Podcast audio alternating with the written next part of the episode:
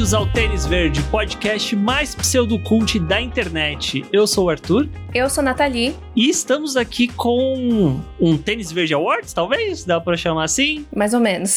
Mas é, vai, acaba sendo o nosso episódio de melhores do ano que já passou, no caso, né? Já estamos em 2022, mas vamos falar sobre cinco das melhores séries que a gente viu em 2021 e cinco dos melhores filmes que a gente assistiu em 2021. Se você acompanhou a gente ao longo de todo o ano passado, muitas dessas coisas aqui, principalmente de séries, você já escutou a gente gente conversando, mas fica aí para descobrir exatamente quais são essas séries e quais são esses filmes. Quem será que passou no, no credo aí da, do tênis verde ao longo de 2021? Mistérios da meia-noite. Mistérios. E se você não acompanha a gente nas redes sociais, aproveita para ir lá seguir arroba tênisverdecast no Twitter, no Instagram e também no TikTok, onde a gente produz conteúdo quase Sempre.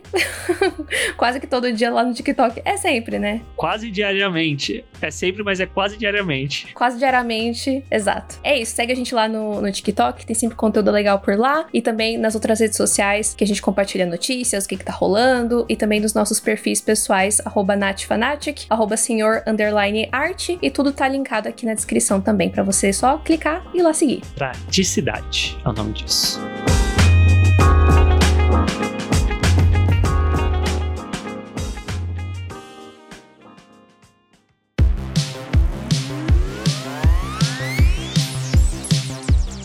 Começando por séries, assim, todas têm episódio, basicamente. Sim. É, claramente, os nossos favoritos foram séries que a gente gostou tanto, tanto, que a gente fez questão de vir falar no podcast em algum momento, né? Sim, sim. Pegando uma bem recente que a gente conversou aqui, talvez finalzinho de novembro, acho que foi em algum momento de novembro, né? A série não terminou em dezembro. Que é Sex Lives of College Girls, a série terminou em dezembro, sim, Arthur. Ah, foi.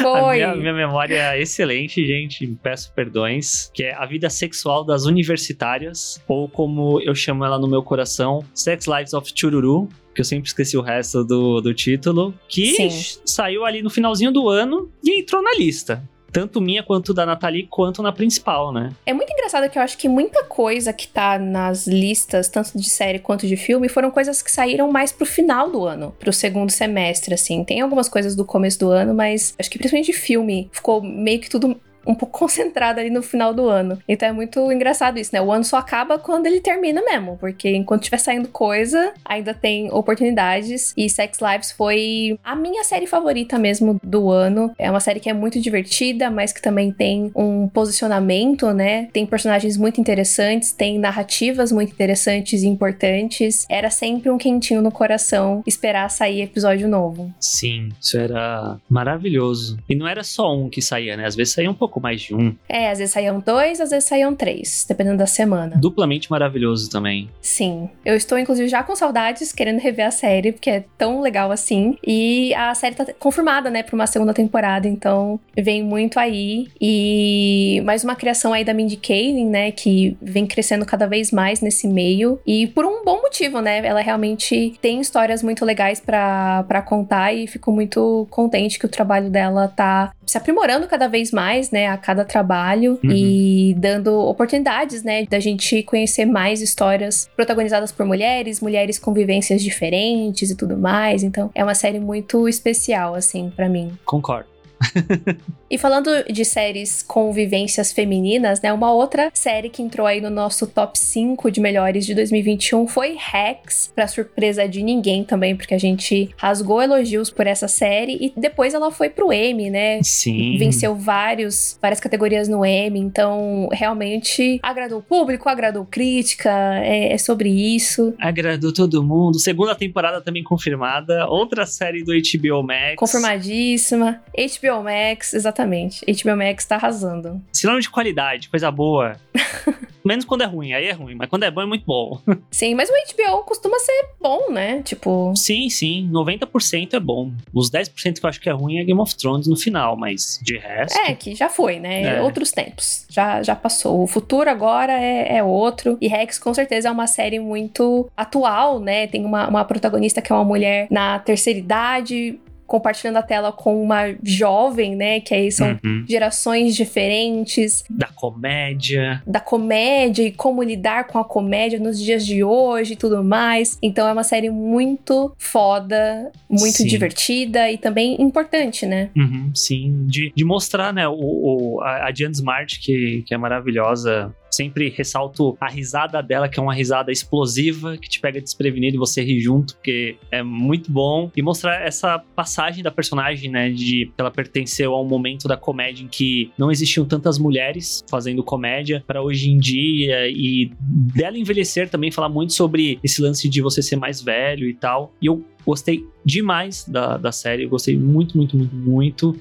E um abraço pra Sarah Dune, se estiver escutando isso, que ela ficou falando pra gente assistir a, a série faz muito tempo. Aí quando chegou, eu falei, nossa, gente, é agora! O momento veio! Sim, nossa, o dia que a HBO Max chegou foi assim, caramba, agora a gente vai poder assistir a série tudo. E Rex foi, tipo, na hora que eu vi, eu falei, nossa, Sarah Dune falou dessa série, tem que assistir essa série e tal. Sim. Coisa boa demais, coisa boa demais. Falando de coisa boa, veio uma segunda temporada que meio que surgiu em cima da hora, quase até, porque ela foi confirmada, eu acho que se eu não me engano, esse ano, e logo ela acabou saindo também, que foi a segunda temporada de Love Life, que se tornou uma série antológica. A primeira temporada acompanhou a Anna Kendrick, a segunda temporada acompanhou agora o William Jackson Harper, fazendo o Marcos, que é um personagem devera chato, em alguns casos, mas é uma história muito legal de acompanhar desse... The Love Life é sobre a vida do amor, o amor na vida, e sobre os relacionamentos dele, seja amorosos, com a família, com amigos, consigo mesmo, por que não? Também é muito importante. Como você vai amar o próximo se você não ama a si mesmo? Nossa, baixou a RuPaul aí no, no Arthur.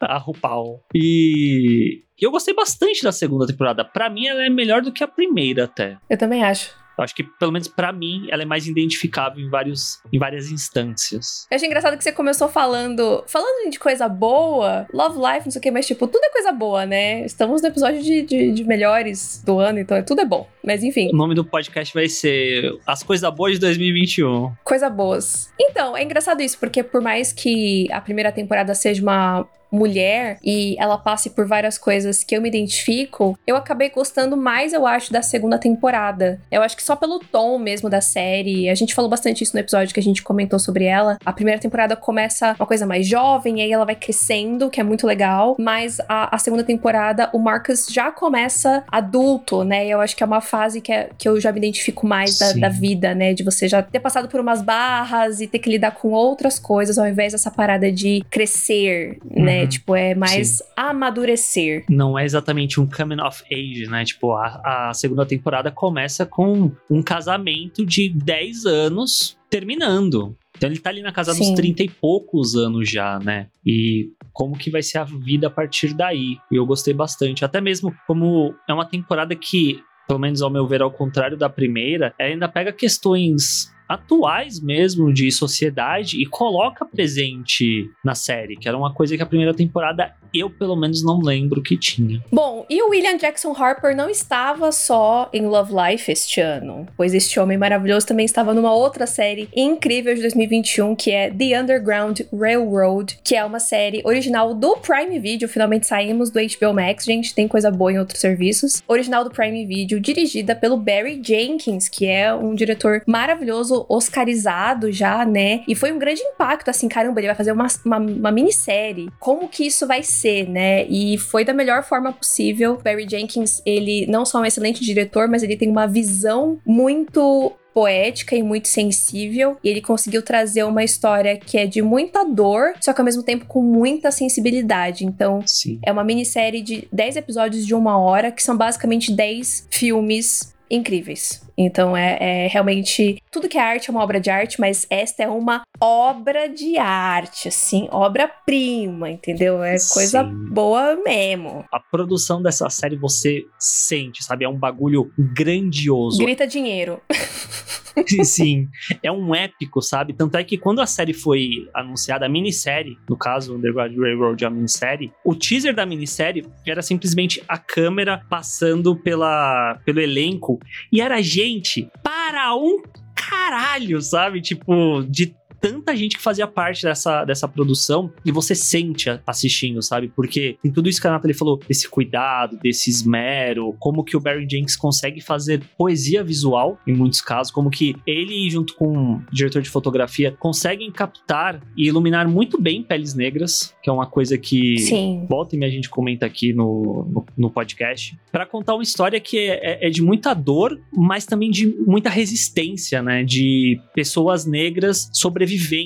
E isso é algo pertencente, mas o, o, Barry Jenkins, e aí eu quero abrir aqui, ele não reduz os personagens a isso ao contrário de Sim. que foi uma outra série que saiu em 2021, que eu sinto que chamou muito mais a atenção das pessoas, que era uma série que era redundante, ela era reduzida e reduzia seus personagens apenas a dor e sofrimento. E Underground, por um outro lado, não é uma série que faz isso. E em contrapartida, eu sinto que foi uma série bastante esnobada, e eu diria principalmente aqui pela por parte do público brasileiro. Com certeza.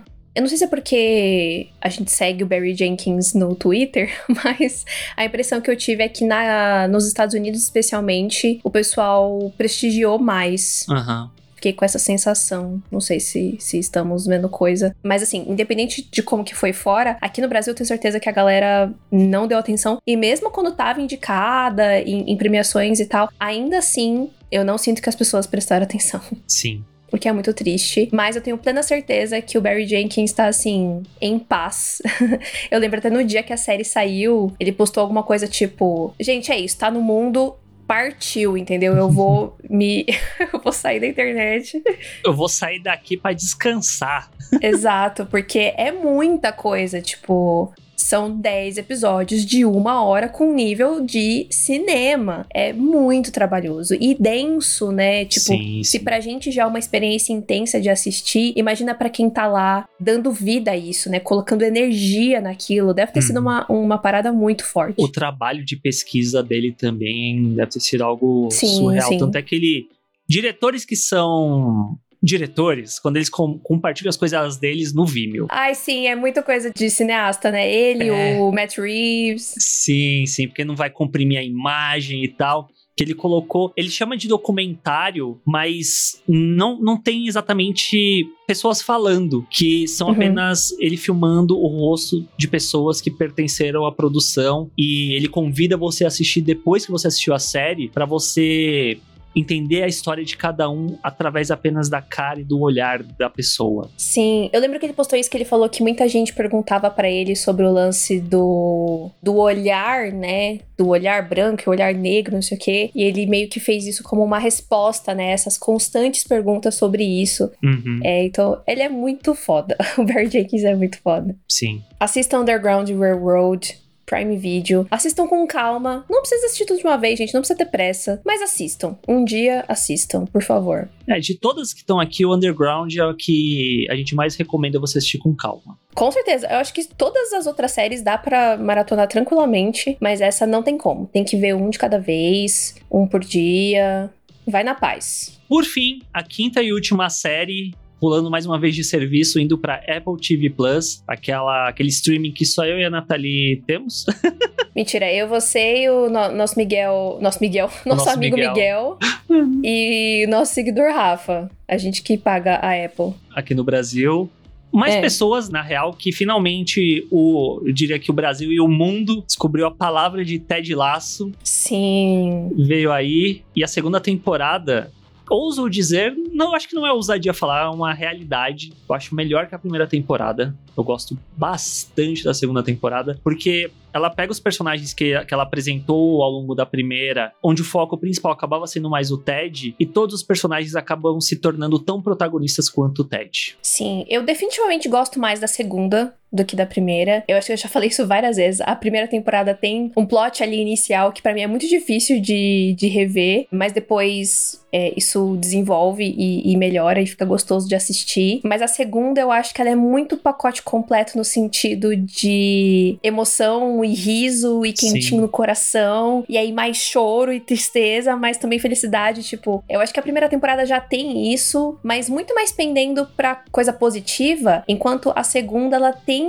caminhos muito dolorosos, mas que são também muito bonitos e muito importantes, às vezes, a gente assistir numa série e da gente, às vezes, olhar para si mesmo, né? Eu sei que o Arthur, com certeza, passou por uma mudança muito grande esse ano, principalmente por conta de Ted Laço. Então, eu gosto muito que a segunda temporada, ela meio que aumenta a potência de tudo que a primeira já tinha, se arriscando um pouco mais eu acho, sim, sabe? Sim. Indo mais fundo em todos os personagens. Eu gosto muito disso, porque era fácil ficar na zona de conforto e replicar o que a primeira fez. Só que a segunda não faz isso. Ela como a falou, vai mais fundo, vai por caminhos diferentes, brinca com gêneros ali diferentes que eu adoro, adoro, adoro demais. Eu achei isso incrível. Termina num lugar que você fica. Eita porra, acabou aqui, meu Deus do céu, preciso ver a próxima. Tanto é que depois que saiu o finale, saiu uma matéria eu não vou lembrar em que lugar que foi, mas deles conversando com roteiristas, com o Jason Sudeikis, falando sobre como essa segunda temporada eles queriam fazer uma espécie de o Império contra-ataca do Ted Lasso, que entregar um final que você não espera e deixa você num lugar que você quer ver para onde a história vai a partir daí. Pra mim é maravilhoso. E a Nath falou, tipo, ah, porque terminou Sex Lives, ela já queria rever. Ted Lasso, eu revi a segunda temporada enquanto a segunda temporada tava saindo, basicamente. Nossa senhora, depois eu que sou doida. Teve esse rolê, porque tava saindo a segunda e eu tava vendo a primeira. Então, eu vi um episódio da primeira e ia continuando. Aí chegou num ponto que eu terminei a primeira e ainda tava saindo a segunda. Eu falei, ah, vamos continuar aqui e rever todo o resto. Meu Deus. É, é uma das minhas séries favoritas da vida, gente. É sobre isso. E tá tudo bem. Bom, se por acaso você não conhece Ted Lasso, tá lá disponível na Apple TV Plus as duas temporadas. E já tem terceira confirmada, que reza a lenda que vai ser a última, né? Vamos ver quando que vamos descobrir isso, mas vale extremamente a pena. Eu sou um pouco resistente a colocar temporadas de séries em lista de melhores do ano, mas Ted Lasso merecia o carinho. essa exceção, assim, para mim. É. que realmente foi muito, muito, muito, muito, muito boa. E, gente, todas essas séries, absolutamente todas essas séries, a gente fez episódio aqui no Tênis Verde, né? Sex Lives tem um episódio inteirinho só sobre a série, dissecando todas as personagens. Então, por isso que a gente nem falou muito dela aqui, porque a gente já falou demais no episódio da série. Então, vão lá ouvir se vocês não ouviram ainda. Rex, a gente comentou no episódio que a gente indicou outras coisas da, da HBO, né? Mas a gente falou bastante da série também. Tem episódio da segunda temporada de Ted Lasso, tem episódio de Underground Railroad junto com uma outra minissérie e é, Love Life também a gente citou num outro episódio de dicas do HBO Max. Eu vou tentar listar os episódios na descrição do podcast. Vamos tentar fazer isso? Acho que é legal, né? Uhum. Sim, sim praticidade, praticidade pro público. vai estar tá linkado. A Nathalie do Futuro vai linkar na descrição do, do, do podcast para vocês irem lá ouvir. Vamos falar de filmes, então? Cinema? Cinema, amo cinema.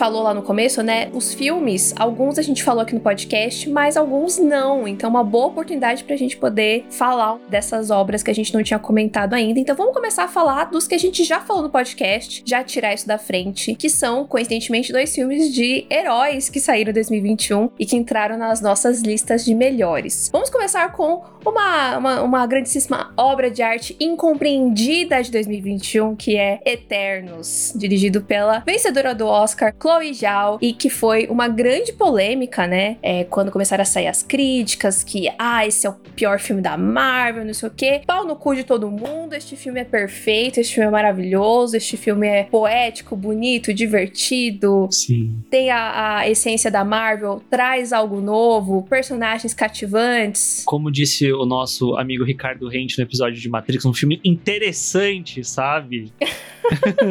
Porque é, é isso, é, é um filme que ele talvez seja um dos filmes que mais foge do que a gente espera da Marvel. E isso, como diria o meme, é belíssimo.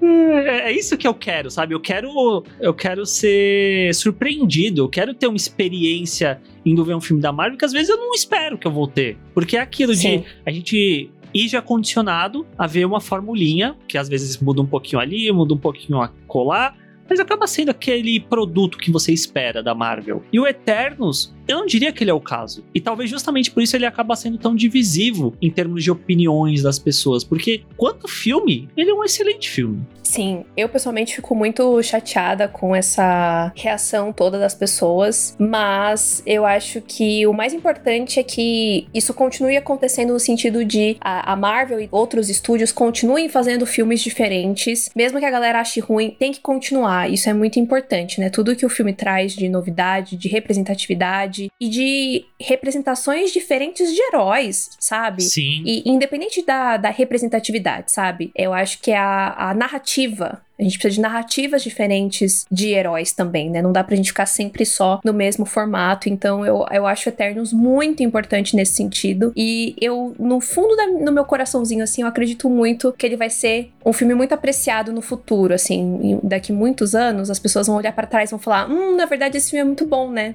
Vai virar um clássico cult da Marvel? Eu acho que sim. Olha aí. Eu genuinamente acho que sim. As pessoas não estão prontas para essa conversa agora, entendeu? Mas em algum momento elas vão estar. E coisa boa demais, inclusive, Eternos acabou de chegar no Disney Plus, então se você não assistiu ainda, não pôde assistir no cinema, esse é o seu momento. Coisa boa demais. Mas um outro filme de herói que foi apreciado por tanta gente, mas tanta gente, mas tanta gente, que foi um filme que fez um bilhão de dólares durante uma pandemia. Pandemia, é. Foi Homem-Aranha Sem Volta para Casa, que entrou aqui na Sim. nossa lista também, porque é a culminação de uma construção de um personagem ao longo de três filmes com Tom Holland e ao longo de basicamente quase duas décadas do Homem-Aranha no cinema. Sim. E isso é muita coisa, e eu acho que o impacto desse filme para muitas pessoas de diferentes gerações, né, que cresceram com o personagem no cinema, é muito forte e é muito legal. É muito empolgante. Com certeza. É, é muito emocionante. Tom Holland chora, a Natalie chora junto. Não aguento olhar pra carinha dele de, de cachorro abandonado chorando, gente. Com grandes poderes vem grandes responsabilidades. Tá tudo aí. Tá tudo aí. É, e o mais legal é que tá tudo aí sem ter deixado para trás exatamente o que já tinha, né, nos filmes do Tom Holland, que foram muito criticados, né, pelos tais fãs de quadrinho, porque, ah, esse não é o Homem-Aranha, blá, blá, blá, blá. Mas tudo foi construído de uma forma que tudo se encaixou no final, né? Acho que deu o que os fãs mais ferrenhos queriam, mas também faz sentido para quem tava de boa acompanhando o que estava acontecendo e teve toda essa nostalgia e essa referência sem largar do desenvolvimento do personagem. Então, isso para mim é a coisa mais magnífica desse filme, que não ficou só no fanservice, no, no filme evento. Ele é um filme evento, ele é de você gritar no cinema, mas ele também tem uma base dramática muito grande e que foca no personagem. O personagem é a coisa mais importante do filme. E eu acho que isso torna ele muito bom, muito bem Sim. feito, sabe? Uhum. Um dos filmes definitivos do Homem-Aranha no cinema. Sim. Entre parênteses, live action. é, então, é, era isso que eu ia dizer. Até a gente assistir a parte 1 aí do Aranha Verso. Como é que é? Esqueci o nome. Através do Aranha Verso. Através do Aranha Verso. Obrigada. Através do Aranha Verso. Vamos ver. Tom Holland tem até o que? Outubro, né? Pra curtir essa, essa onda aí de Homem-Aranha Definitivo, até a gente lembrar que Aranha Verso existe e que é muito foda. Também chegando ali, literalmente, nos 45 do segundo tempo, a gente teve a estreia de A Filha Perdida no dia 31 de dezembro na Netflix. E sim, ele entrou na lista de melhores do ano. Sim. Era o filme que tava segurando a lista de melhores de muita gente, incluindo a nossa, porque ele já tava sendo muito bem comentado, né? Desde festivais aí que o filme estreou, premiações que já estavam rolando. E para quem não conhece esse filme, ele é a estreia na direção da Maggie Gyllenhaal, que é atriz, né? Irmã do Jake, que não toma banho, vocês sabem, né? Toda essa tour, pá. É a estreia da Maggie e ela também adaptou o livro pro roteiro? Sim ela fez o roteiro, que é a adaptação de um livro da Helena Ferranti. Exatamente, que é uma autora italiana famosérrima, assim, as pessoas amam os livros dessa mulher. Eu não tive a oportunidade de ler é, nenhum livro dela. Eu comecei a ler um que ia virar um filme com a Natalie Portman, aí o filme caiu, aí o livro caiu também. Então ele ficou ali pela, pela metade, mas do que eu tava lendo era uma escrita muito peculiar, assim. Eu acho que a Helena Ferrante ela tem uma, um jeito de contar história, histórias femininas, Sim. que é muito cru, muito direto e muito real. E A Filha Perdida é uma história muito nesse sentido, né? Eu acho que ela é bem incômoda até em certos aspectos, porque ela não trata as mulheres como seres perfeitos, né? Muito pelo contrário. Sim. É, é um, na minha perspectiva, é um filme que desafia os conceitos de sociedade quanto maternidade. 100%. E isso se dá pelo fato de ser uma história feminina, de ter uma visão de uma diretora feminina, de ter atrizes que são muito boas. A Olivia Colman, de um certo modo, eu tenho um, um, pouco de preguiça dela, porque parece que ela tá fazendo sempre o mesmo papel, dependendo de como ela é escalada. Sim. Mas aqui, em A Filha Perdida, ela consegue sair daquele typecasting que normalmente colocam ela, eu sinto. Sim, é, eu acho que ela tem momentos porque a personagem dela é, é, meio complexa, né? Meio não, é bem complexa. E eu acho que tem momentos da Olivia Colman no modo é, default dela, né? No modo normal dela. E aí tem momentos que vira a chavinha que você fala, ah, ela tá atuando mesmo, sabe? Então eu acho que isso é bem interessante de, de perceber. E a Dakota Johnson, né? Que tá muito, muito boa também. Eu acho que eu nunca tinha assistido algum filme da Dakota Johnson. Tirando 50 tons? Não, eu nunca assisti 50 tons. Ah, tá. Eu nunca assisti nenhum filme dela. Ponto. Entendi, entendi, entendi. Então foi, acho que foi a primeira vez que eu, que eu assisti, eu achei ela maravilhosa. Eu, eu gostei dela. E como que é um filme que, para mim, é um filme peculiar. Porque é um filme que te deixa incomodado, mas pra mim era um filme que parecia que em algum momento ia dar uma merda muito grande. Sim. Da forma como ele constrói essa tensão em torno desses personagens, porque a personagem da Olivia Colman vai para essa ilha costeira, alguma coisa assim para descansar ao mesmo tempo que tá trabalhando e tudo mais. Aí chega essa família gigantesca que meio que se vê como dona da ilha e é espaçosa, quer tomar o lugar que a Olivia Colman tá sentada e tudo mais. E aí cria esse ruído constante entre essas duas partes, né? E carregado por esse tema de maternidade, porque a gente acompanha a personagem da Olivia Colman no presente e no passado, interpretada pela Jessie Buckley, também tá muito bem, que ela fez o Estou Pensando em Acabar com Tudo em 2020, dentro da Netflix também. E aí, quanto mais a gente conhece sobre a história dessa personagem, mais a gente entende, ou às vezes questiona ou interpreta o olhar dela para a personagem da Dakota Johnson. Sim. Que também é uma mãe, só que ela é uma mãe nova, enquanto que a Olivia Colman já passou por toda uma questão envolvendo as duas filhas que ela tinha e tudo mais. Uhum. Além de uma outra personagem, uma terceira personagem que também que está grávida, né, que vai ter o primeiro filho, que tem uma idade um pouco mais avançada já, e a forma como essa personagem olha para as atitudes da Olivia Colman e assim, é muito bom, muito bom. Sim. Eu confesso que assim que eu terminei de assistir o filme, ele não tinha me pego muito, não sei porquê. E aí depois, refletindo, pensando um pouco mais nele, aí que o filme ficou comigo. Acho que justamente porque ele é tão peculiar, assim, e a forma como ele termina é meio diferente, meio esquisita, digamos assim. Eu cheguei até a ver que fizeram o final explicado no YouTube do, do filme, inclusive. Sim, sim. Mas também hoje em dia, né, do que que não fazem final explicado, mas é. enfim.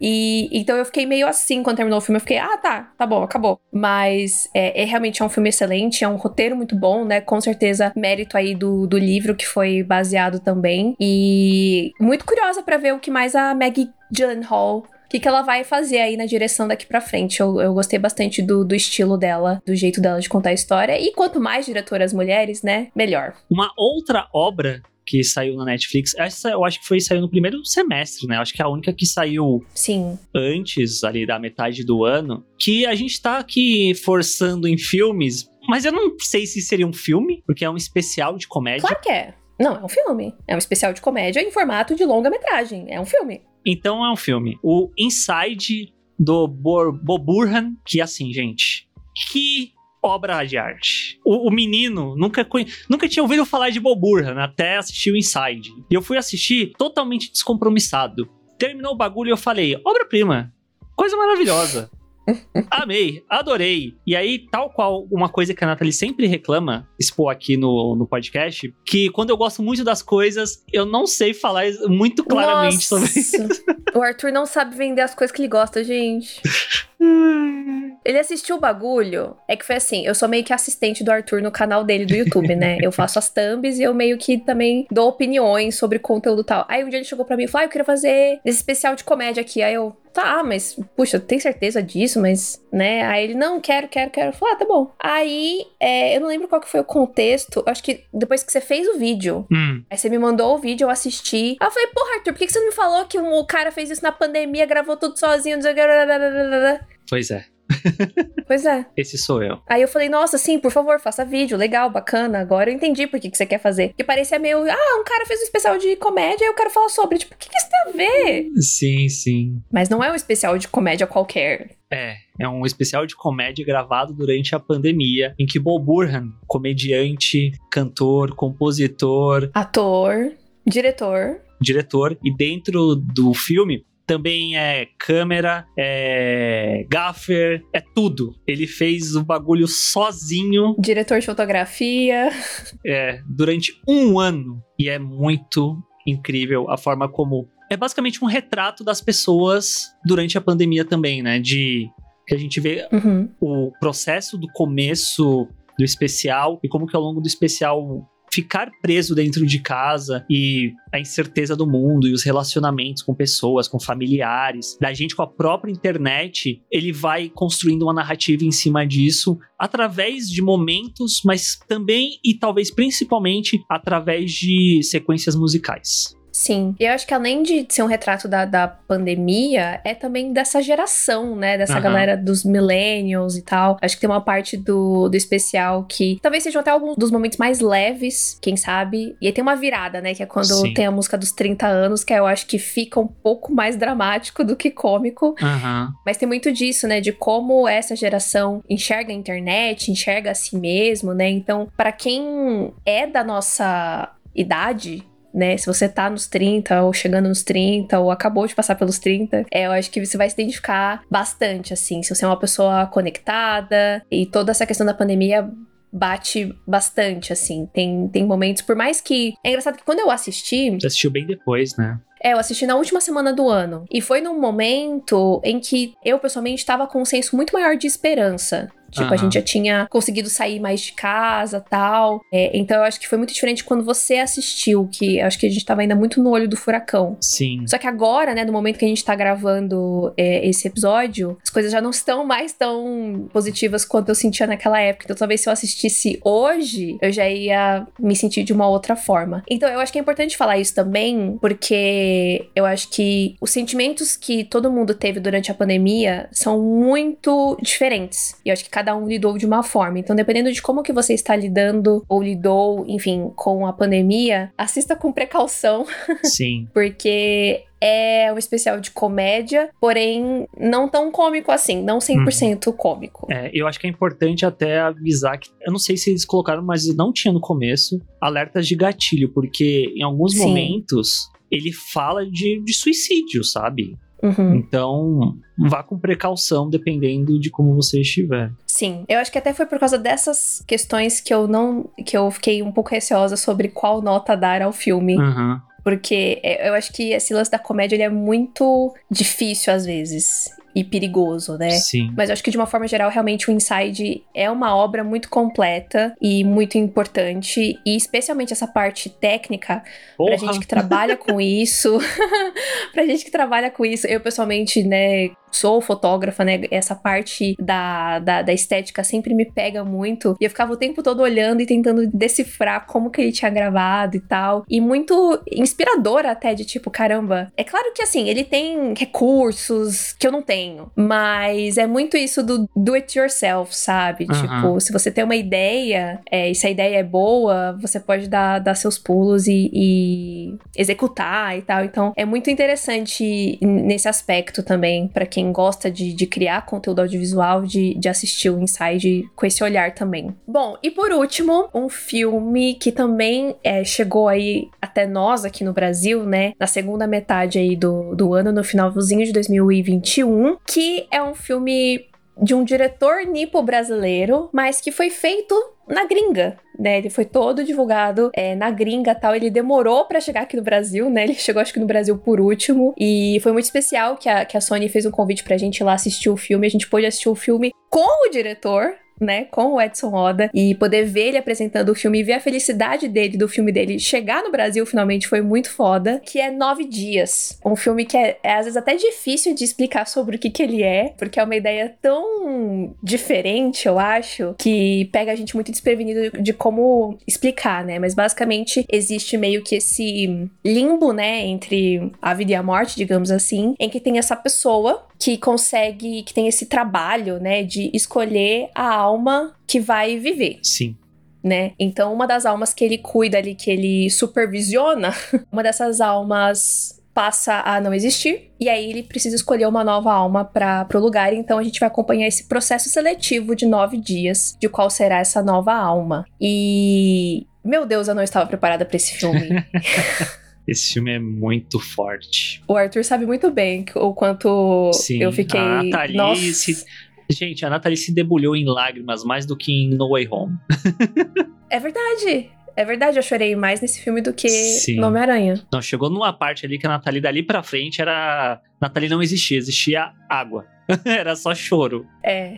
Se eu tivesse assistindo sozinha em casa, nossa, eu estaria, tipo, soluçando, Soluçando. alto, assim. Mas como estávamos numa sala de cinema, eu tentei me, me, me conter, assim, mas ainda foi difícil. E é interessante isso porque é um filme dramático, tem momentos tristes, mas muito desse choro vem também por momentos bonitos. Sim, é, o momento que eu mais chorei era um momento lindo. Tipo, era uma cena que era tão. Ai, a trilha sonora desse filme. Ai, sério, só de, só de pensar eu já fico com vontade de chorar. Tem uma cena que é belíssima, assim, tipo, é, é bonito o contexto da cena, é bonita a forma como foi gravada. E a criatividade por trás daquilo, acho que eu tava muito, tipo, meu Deus, como que ele fez isso? E aí a trilha era linda, e aí a, a atriz maravilhosa, sabe? Tipo, nossa, foi, foi too much, assim, pra mim. Foi, foi um golpe baixíssimo. Vou falar a cena da bicicleta. E aí, quando Aham. vocês assistirem o filme, se vocês não assistiram ainda, vocês vão saber qual que é. Pra, pra não entrar em detalhes. Mas é um filme que é sobre esse processo seletivo, mas é um filme que ele celebra a vida, sabe? Tipo, ele mostra a beleza de coisas mundanas, coisas cotidianas, de pequenas coisas que muitas vezes a gente só vivendo, a gente não para e dá o devido valor a essas coisas. Porque às vezes não tem tempo, não tá prestando atenção, e a vida só segue. E esse filme mostra que o ato de se estar vivo já é algo belo. E a Nathalie segurando pra não chorar. eu não consigo falar. Caralho, eu não consigo falar desse filme, gente. Eu não consigo falar desse filme. Eu não consigo falar desse filme. Eu não consigo. E o Arthur, ele tem. Ele tem um vocabulário muito mais vasto que eu. Então acho que ele falou bem. Eu não vou conseguir falar nada. É lindo, assim, tipo, é o meu filme favorito do, do ano, não, não tenho o que falar, assim. É a, a forma como eu me senti assistindo ele. É, eu acho que até hoje, claramente eu ainda não superei ele, né? E eu acho que até hoje eu tenho, eu tenho dificuldade de verbalizar o que, que eu senti assistindo ele. Aham. Genuinamente, eu não sei. E depois que, que a gente viu o filme, né? Eu assisti algumas entrevistas com o diretor e tal. E ver a, a inspiração dele por trás do, do filme foi muito é, impactante também. Então, é, eu acho que é aquele tipo de filme, quando você assiste, você sente que é um filme feito com toda a, a, a força e a alma de quem tá criando aquilo. Sim. Na hora que você assiste, você já sente isso. E aí você saber da história que, que inspirou o, o Edson é, torna tudo muito mais é, impactante. Mas mesmo sem saber, o filme já tinha me, me impactado muito. Então não teve como, assim, tipo, na hora que, que eu terminei de assistir o filme, eu já virei pro Arthur e falei assim, cara, esse é o meu filme favorito do ano. Não, é, foi, foi imediato, assim. Tem filmes como A Filha Perdida, né, que eu pessoalmente, né, precisei de um tempo pra refletir, pensar. E tem filmes que é ali, Uhum. na hora. Eu nem sabia exatamente o que, que eu tinha sentido, mas eu tinha certeza absoluta que era o melhor filme que eu tinha visto em 2021 e uma das melhores coisas que eu já assisti na minha vida, assim. É muito lindo esse filme. Muito lindo. Muito, muito, muito, muito, muito lindo. E aí vem a questão de que é o longa-metragem de estreia do Edson Oda. Vai tomar no cu, né? Ah, sinceramente, Edson. e aí ele me reúne nomes como Wilson Duke, Zazie Beetz, O. Bill Skarsgård! Exatamente. É um elenco forte, sabe? Sim, o menino, o menino da Marvel também, o outro da Marvel. Benedict Wong. Benedict Wong, sim. Babado demais, assim, tá todo mundo incrível. E é engraçado que eu tinha um pouco de medo de assistir esse filme, que eu achava que ele seria lento demais, ou é, poético demais. Eu ia ficar tipo, ai, nossa, não, não gosto. Mas não, eu acho que ele tem a dose certa, sabe, Pra você de ir com calma, mas não deixar você também com preguiça, com sono, sei lá, tipo, eu acho que ele tem um ritmo muito bom, belamente filmado, uma ideia muito criativa, uma mensagem muito poderosa. Pra mim é o pacote completo, assim, acho que o filme é perfeito.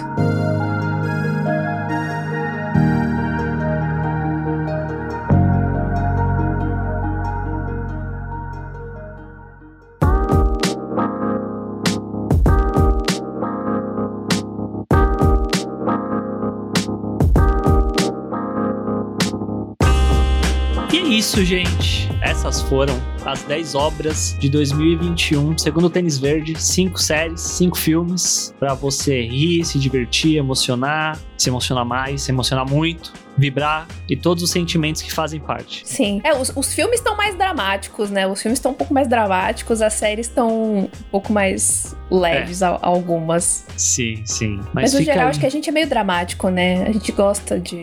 Do drama. É, acho que se você acompanha o Tênis Verde há um certo tempo, você já sabe qual que é o nosso gosto. Mas, enfim, eu espero que vocês tenham gostado aí dessa, dessa lista e indicações. Tem alguma coisa aqui que vocês não assistiram ainda. E se vocês forem assistir, contem pra gente, marca a gente lá no Instagram, arroba tênisverdecast. E a gente vai ficar muito, muito contente. Saber. Sim. E pronto, né? Agora a gente oficialmente encerrou 2021, né? Não vamos mais falar de 2021. Daqui pra frente é só 2022. Começando semana que vem. Semana que vem já já vem as pauleiras. Semana que vem o ano começa. É, falando de filme de 2021, é isso. É isso, é sobre isso. Mas é isso, gente. Obrigada por ter ouvido até aqui. Espero que vocês tenham gostado. E a gente se vê na semana que vem. Tchau! Tênis verde, tênis verde, tênis verde.